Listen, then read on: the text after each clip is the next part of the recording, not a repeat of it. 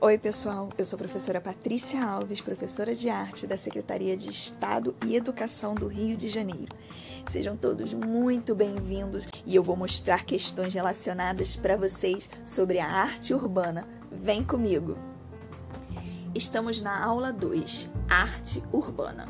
A arte urbana surgiu com força no Brasil na década de 70, com o grafite na cidade de São Paulo e as expressões da contracultura como resistência à ditadura civil-militar.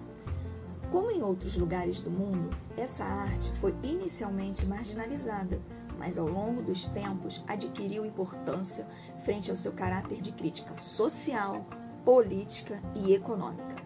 A arte urbana é desenvolvida com maior intensidade nas grandes metrópoles do país.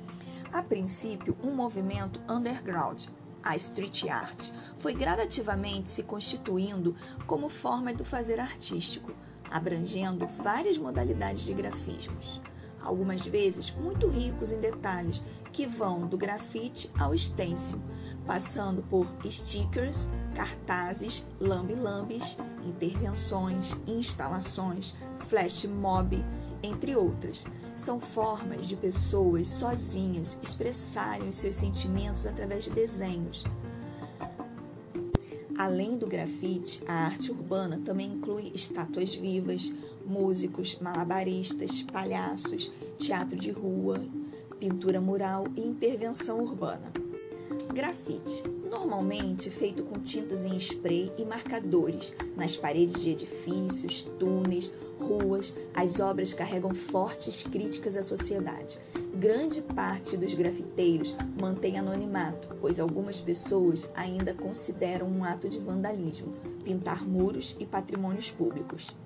Estêncil Estêncil é uma técnica de pintura utilizada para aplicar um desenho sobre qualquer superfície, com o uso de tinta, sendo aerosol ou não. O estêncil é feito com papel, plástico, metal ou acetato, onde tem uma boa durabilidade e seja fácil de cortar para fazer a forma do desenho. Um artista dessa técnica é o Banksy. Cartazes. Cartazes, pôsteres de rua ou lambe-lambes são comuns e podemos facilmente vê-los nas cidades. Podem ser feitos manualmente ou impressos com diferentes técnicas gráficas sobre uma folha de papel e colados nas ruas.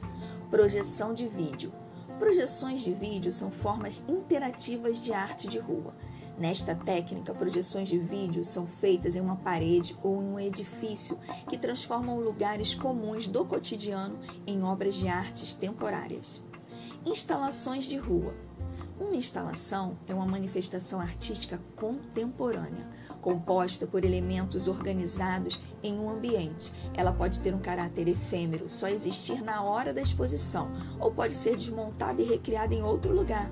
Diferentemente do que ocorre tradicionalmente com as esculturas ou pinturas, a mão do artista não está presente na obra como um item notável. Artistas de rua. O artista de rua ou saltimbanco é um artista que se apresenta em locais públicos para divulgar seu trabalho ou levar o entretenimento para todas as pessoas.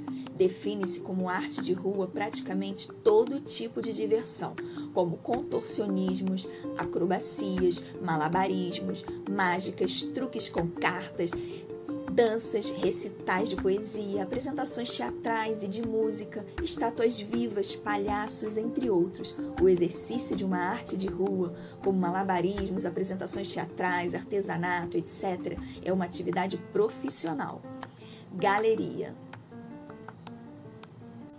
A galeria na arte urbana é a rua, são as pontes, são os prédios.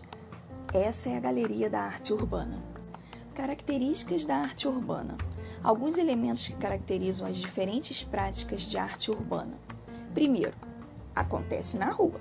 Segundo, é performática e independente. Terceiro, reflete sobre o uso do espaço público. Quarto, possui um caráter dinâmico e efêmero. Acontece aqui e agora. Quinto, interage com o local e com o espectador. Esse contexto dinâmico de criação e de materialização dessa arte no espaço urbano está estritamente ligado às características de cada expressão. A arte urbana busca levar a arte cotidiana às ruas, sair de lugares consagrados como museus e teatros. O lambe-lambe é uma imagem ou um cartaz colado em espaços públicos com cola feita à base de farinha influenciado pela propaganda popular, pode ser único feito em série, por meio da reprodução de cópias a serem coladas. No Brasil, o lambe foi muito usado por artistas durante a ditadura civil-militar, como uma forma de denúncia e resistência ao regime militar.